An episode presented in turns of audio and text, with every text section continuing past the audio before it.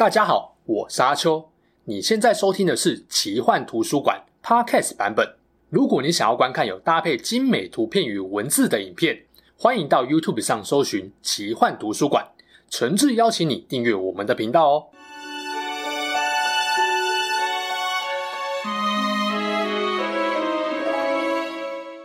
Hello，大家好，我是阿秋，来聊聊神秘奇幻的主题故事。HBO 影集《龙族前传》已经来到第一季的尾声，相信不少人跟我一样按档追剧的观众，都重新找回了《冰与火之歌》本传前期那种尔虞我诈、权力斗争的刺激感。目前已经确定续约第二季，会不会有第三季还不确定。但不管怎样，合理推测，血龙狂舞几场精彩的真龙对战应该会在第二季登场。希望剧组不要让奇幻迷失望了。上一集跟大家聊了血龙狂舞爆发的原因。以及谁该为这场内战负最大的责任？在接着讲血龙狂舞精彩的战况之前，先来帮大家分析几个看过影集会特别有的疑问，让没有看过小说的人能够大大提升观影体验。进入本集主题以前，要先来谢谢赞助本集播出的干爹——全球单机武侠第一品牌烟雨江湖。烟雨江湖这款手游主打能够在开放世界自由探索 NPC 的剧情，高达百万字的剧情文本引人入胜。战斗和剧情都充满了强烈的武侠氛围，很适合想要亲自体验并且喜欢江湖武侠故事的人。那身为一位武林高手，当然也免不了要踏访各地武馆，挑战江湖隐士，获取并习得各个门派独有的武学秘籍。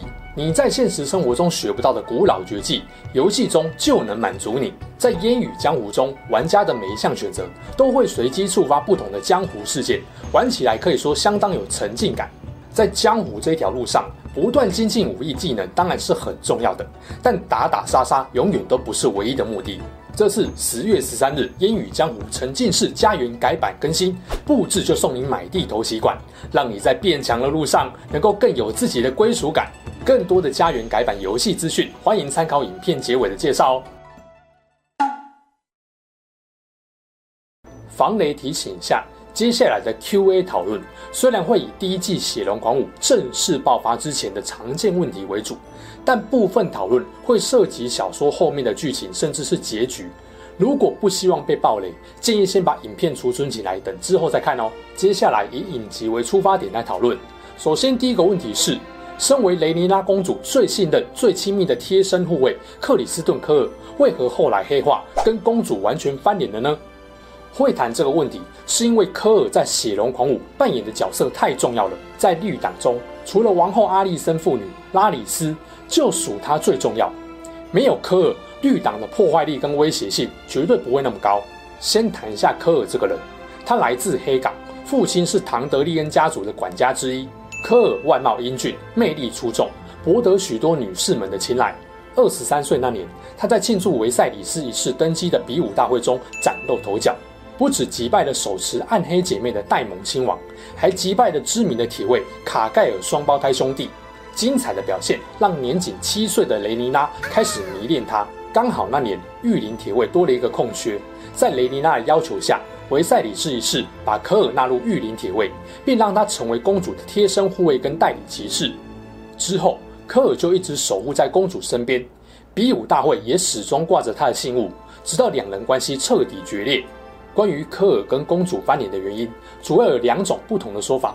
可信度比较高的说法是来自红堡的尤斯塔斯修士，他说科尔对公主也有好感，在公主准备跟瓦列利安家族的兰尼诺联姻之前，曾经要求公主跟他私奔，但公主认为继承王位比较重要而拒绝，科尔因此由爱生恨。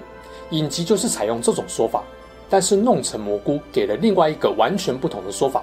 他说，公主在戴蒙的情欲课指导下，屡次现身色诱科尔，但是科尔被公主的示爱吓到了，拒绝之后起了厌恶之心。而这种说法很难解释，为什么科尔在跳到王后的绿党阵营后，会对公主恨之入骨？除非科尔真的是一个极度重视骑士精神跟荣誉的人，但很明显，在他跳到绿党之后的表现，告诉我们他其实没有这么重视荣誉。他不止用了很难听的词来批评公主的私生活，内战时为了巩固绿党势力，也做了不少缺德的事情。我的想法是，公主算是他能够顺利成为王都铁卫的恩人。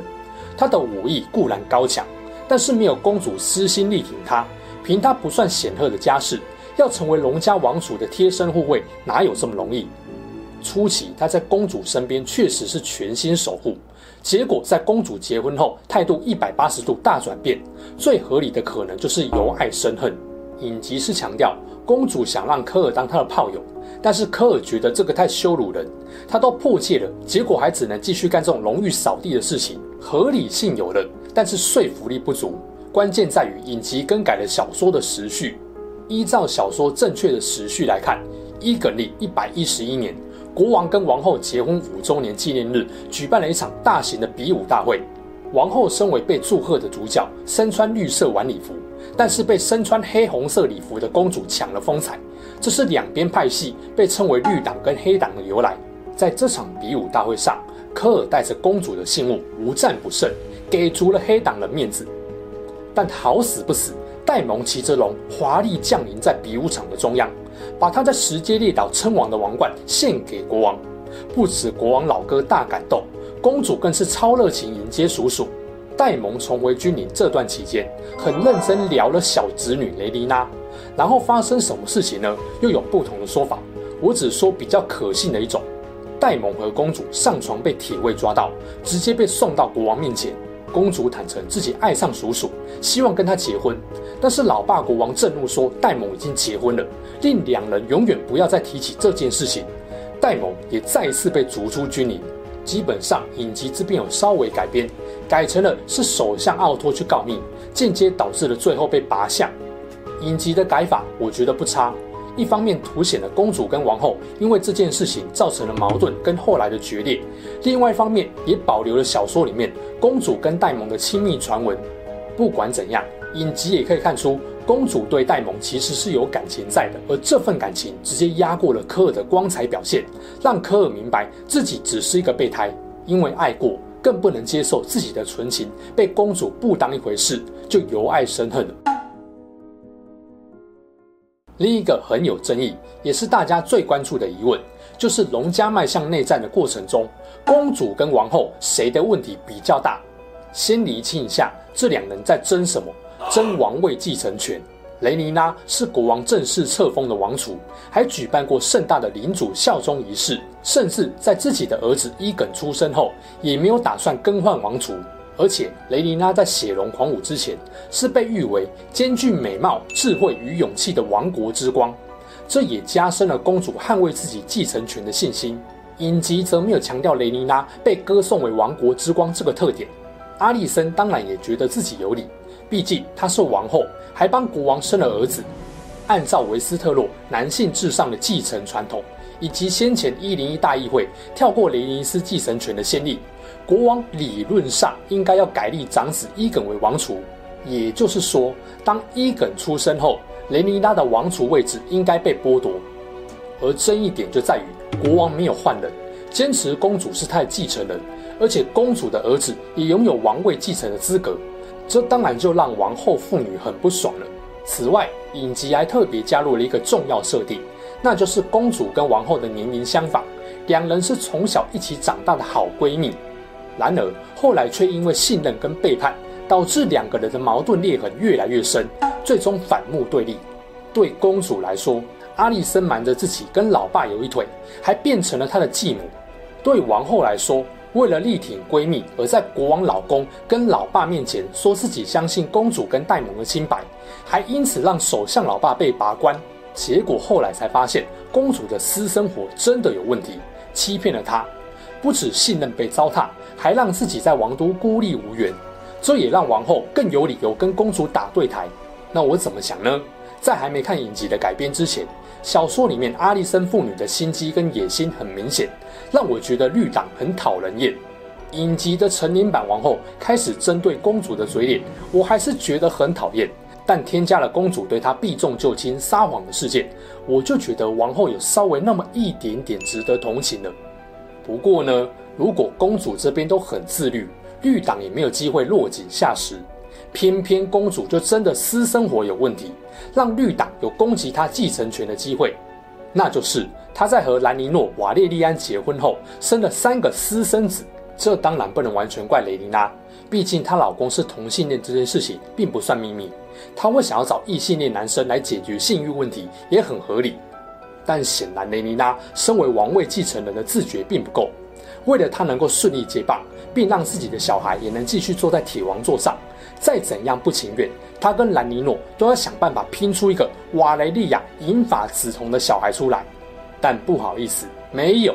雷妮拉后来连生了三个儿子，虽然英俊，但都是中法、中眼、扁鼻，毫无瓦雷利亚人的样子。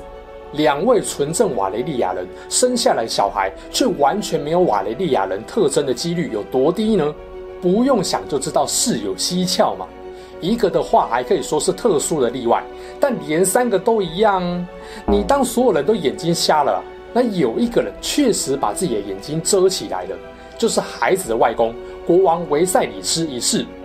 看到公主兼王储的雷妮拉把大家当白痴，也能让私生子变成名正言顺有继承权的王储之子，而国王又自欺欺人，当做没异状，王后当然会超不爽。题外话一下，冰火的世界，王公贵族有私生子也不是什么奇怪的事情，但私生子没有继承权是天经地义的。身为王家，如果不当一回事，开先例，下面的各个贵族绝对会闹出不少动乱。坦格利安王朝后来真的有国王把私生子合法化，的确造成了非常大的动乱。那绿党那边最大的问题是什么呢？就是他们正式开了血龙狂舞的第一枪。维赛里斯一世夜里驾崩的第一时间，绿党隐瞒消息，阿历森立刻召集御前会议的成员，无视国王传位给公主的意愿，天亮后加冕伊耿为王。不管雷妮娜的私生子问题再怎么败王室形象。无论如何都轮不到绿党人来更换继承人，即使是王后也一样。就这点来说，绿党根本糟糕透顶。尤其科尔摆明挟着私仇，要把公主跟黑党往死里打。绿党要拿继承法则来说嘴也不是不行，但这件事情怎么样都是国王说了算。结果趁着公主不在军营，直接加冕王储以外的人，完全是趁人之危。我的结论是。尽管影集若再合理化一点，王后选择跟公主对立的心态，但这两边我依然站在公主这边。你可以批评公主没有身为王储的自觉，也可以说科尔的黑化他也有责任。但绿党只因为公主是竞争对手，就笃定她即位后会杀掉任何威胁到她王位的人，根本只是在合理化自己的缺德作为。承上一个问题。公主如果没有跟哈尔温史壮私通，生下三个明显不是瓦雷利亚血统的中法孩子，绿党是不是就不敢这么嚣张了？答案是不会。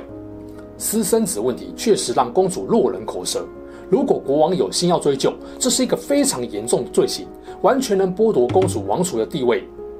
但关键就在于国王不想相信，甚至也没有要更换王储。如果公主没有私生子，对绿党来说，状况也不会好转到哪里去。注意哦，血龙狂舞会爆发的关键主因在于国王坚持公主的继承权。绿党要针对的人是公主，而不是公主的小孩。但除非维斯特洛有明文法律规定，有重大道德瑕疵含嫌疑的人自动丧失王位继承资格，否则只要国王没有说要换王储，公主就不用怕掉王位。而绿党攻击公主。最主要就是希望国王不要自欺欺人，把道德有严重瑕疵的公主换掉。讲到这里，你想一下，有个极度想让自己儿子上位的王后，跟极度憎恨公主的科尔，毫无疑问，就算公主为人坦荡荡没瑕疵，只要国王一天没换王储，他们肯定也是会反到底。差别只在于用什么方式把公主的继承权搞掉而已。再说一个很重要的。绿党在国王驾崩隔天，之所以能够顺利封锁消息，并快速加冕伊耿为王，主要也是因为公主跟她的黑党人马当时在龙石岛。为什么公主会离开军营呢？主因是王后跟公主的儿子两边起了严重冲突。公主的二儿子小路把王后的二儿子伊蒙德右眼弄瞎了。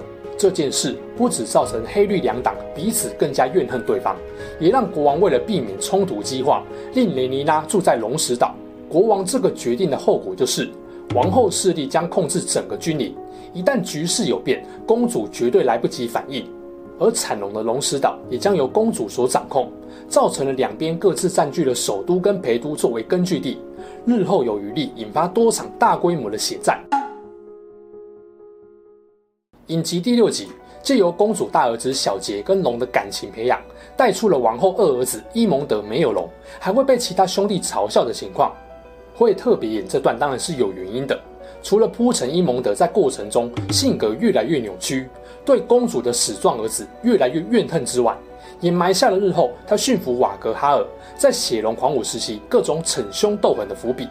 回来讲，很多人会好奇，为何哥哥伊耿、姐姐海伦娜，还有自己的外甥小杰、小路都有龙，唯独伊蒙德没有龙呢？坦白说，这点作者没有解释得很清楚。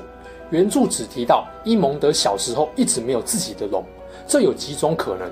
理论上，每个坦格利安家族的子女诞生时会赐给他们一颗龙蛋，但这是建立在龙蛋足够的情况下才可以分配。假设当时没有多的龙蛋，自然就有可能发生有人出生但没有龙蛋相伴的情况。而假设有龙家王室血脉的小孩出生，有龙蛋相伴，顺利的话，龙蛋会孵化。然后龙会交给专门养龙的人帮忙饲养，等到小孩长大，就会让他们跟自己龙互相熟悉。例如影集里面，小杰被带到龙穴，跟他的龙沃马克斯互动，但也有龙蛋迟迟没办法顺利孵化的。影集也有演，戴蒙跟兰纳尔双胞胎女儿之一的雷米亚就是这样。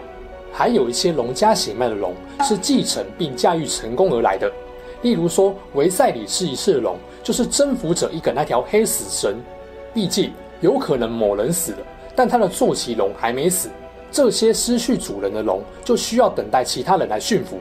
例如伊蒙德后来就驯服了兰纳尔生前的坐骑瓦格哈尔。这证明了小时候有没有龙不重要，因为这不代表你这辈子都不会有龙。如果你有坦格利安家族的血脉，就有很大的几率能够驯服适合自己的龙。血龙狂舞时期。王后跟公主的子女都在内战中有不少精彩的戏份。一般来说，偏向支持公主黑党的人应该比较多，例如我。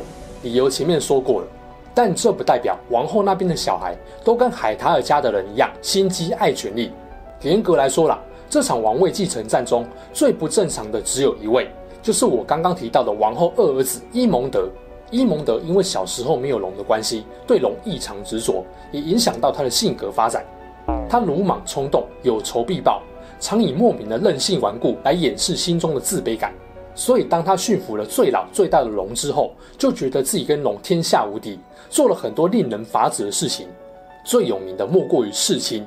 他为了私仇，骑龙杀了公主的二儿子路斯里斯·瓦列利安。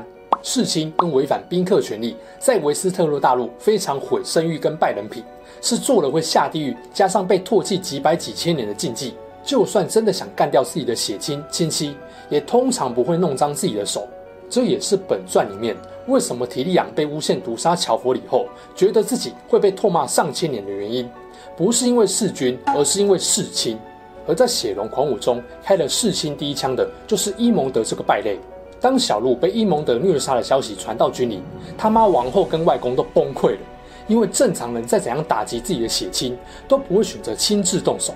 而伊蒙德就是一个疯子，疯到后来，他也是无论如何都要亲自收拾他的叔叔戴蒙。另一个也很有争议的，就是伊蒙德的哥哥，被绿党加冕为王的伊耿二世。不过伊耿二世还没有他弟这么夸张，至少老爸刚驾崩，大人们要加冕他时，他一开始还是拒绝的，因为他觉得篡姐姐雷尼拉的王位很没有品。但是克里斯顿科尔不断洗脑他，强调雷尼拉生了三个私生子。而私生子即位，后果不堪设想。而且公主老公戴蒙心狠手辣，一旦他变成王夫，很可能会把他们兄弟都干掉。伊耿才被说服同意称王。然而伊耿二世后来也弑亲了，他命自己的龙活活把姐姐雷尼拉给吃了。这也导致黑党的诸侯全部豁出去跟他拼命了。所以后世对伊耿二世的评价也没有很好。相比之下，王后的大女儿海伦娜跟小儿子戴伦就正常很多。虽然他们的共通点就是都很厌恶三位死状外甥，但至少道德观都很正常。戴伦甚至还是整个绿党里面唯一能被认为是贤明又善良的存在，可惜后来也死了。题外话，从小孩的性格教养也可以略知父母是怎样的人。雷尼拉虽然被认为私生活不够检点，但是他那三位瓦列利安的孩子都很懂事听话。可以说雷妮娜的众多孩子中都没有做出什么败人品、毁三观的事情，这也是为什么很多读者观众支持黑党大于绿党的一个原因。绿党的情报总管拉里斯·史壮是一个高深莫测、诡诈狡猾的人。他老爸莱昂诺在奥托被拔相之后接任首相，深受国王信任。他哥哈尔温，赫伦堡公爵的继承人，号称七国之中最强壮的骑士。实际上也是雷妮拉头三个宗法儿子的生父。然而，他的老爸老哥在回到赫伦堡后，葬身在一场大火之中。关于是谁纵的火，有很多嫌疑人，包含了戴蒙亲王、柯利斯瓦列利安伯爵、维塞里斯一世国王，甚至是拉里斯自己都被指控。而影集版本告诉大家，是拉里斯史壮派人纵火的。王后得知这个消息，一脸不敢置信，没想到这个人如此没有下限。为了打击黑党阵营，不惜连自己的亲人都干掉啊！从影集这个版本来看，拉里斯这么做的原因可能有几个：第一，他可以名正言顺直接继承赫伦堡的爵位；第二，他觉得哥哥把史壮家族的名声弄臭了，不爽他哥；第三，他为了展现对王后绿党的忠诚；第四，他这个人的个性，就奇幻设定来说，就是偏混乱邪恶阵营的。我觉得跟《进击的巨人》里面的伊雷娜有点像。心中没有真正善恶对错的价值观。拉里斯虽然看起来是个铁绿党，也确实帮绿党出了很多计谋来打击黑党，但仔细研究他做的事情，看起来不像是以绿党的利益为优先，而是以自己的利益为优先考量。也就是对他来说，为绿党服务的好处比帮助黑党更多，所以他站在绿党这边，而不是他真的喜欢绿党或真的讨厌黑党。至于他在血龙狂舞期间做了哪些事情，不是这边重点，就不多提了。我只能说，拉里斯的许多计策大大影响了内战的结果。哦，对了，史壮家族可以说就是毁在拉里斯手上，后来整个家族因为他的关系而被屠杀殆尽。到他死后，整个古老的史壮家族血脉也全断了。好啦，以上就是影集播出后几个大家比较好奇、有疑问，而且我觉得对于看懂《龙族前传》故事还蛮重要的 Q&A。希望大家听完后能够更懂影集里面没有明确解释的一些细节跟因果关系。如果大家想提前听整个血龙狂舞的精彩过程，想知道黑党跟绿党在内战中有哪些胜负死伤，欢迎留言告诉我。如果你喜欢我的影片，别忘了订阅我的频道，每周四晚上六点锁定新的影片哦。影片的尾声，再次感谢我们的干爹，全球单机武侠第一品牌烟雨江湖。坦白说啊，我自己玩游戏不太喜欢打怪变强这种无限循环模式，不少放置手游只能这样玩，其实蛮容易腻的。所以像烟雨江湖这次的大改版更新了家园系统，我觉得就很不错。简单来说，就是增加了模拟经营与家园布置摆设的玩法。这当然不是什么创新呐，但我觉得以江湖武侠为主题的游戏来说，这个系统能够大大提升玩家横向发展的空间，以及身在江湖的沉浸感。在家园系统中，只要达到特定声望后，就可以利用游戏内的金币购买土地。购买等级分为六种，根据你购买的等级不同，就能够获得更多布置的土地，也可以解锁特定的建筑物。而玩家也可以借由多种条件来获得手记，解锁并收集素材来制作家具、景观与房屋。不止赏心悦目，部分的家具还有特殊效果哦。除了能建造自己的家园，当然也可以参访并和其他玩家的家园互动。总之呢，这次《烟雨江湖》改版是我个人玩武侠游戏很期待的元素。我也蛮喜欢他们的美术风格。如果有兴趣玩玩看，资讯栏的链接赶快给它点下去。还要记得输入我的专属虚宝码 Fantasy，就有好礼送给你哦！十月十三日，《烟雨江湖沉浸式家园》改版更新，布置就送你买地头期款，快来成就属于你自己的武侠世界吧！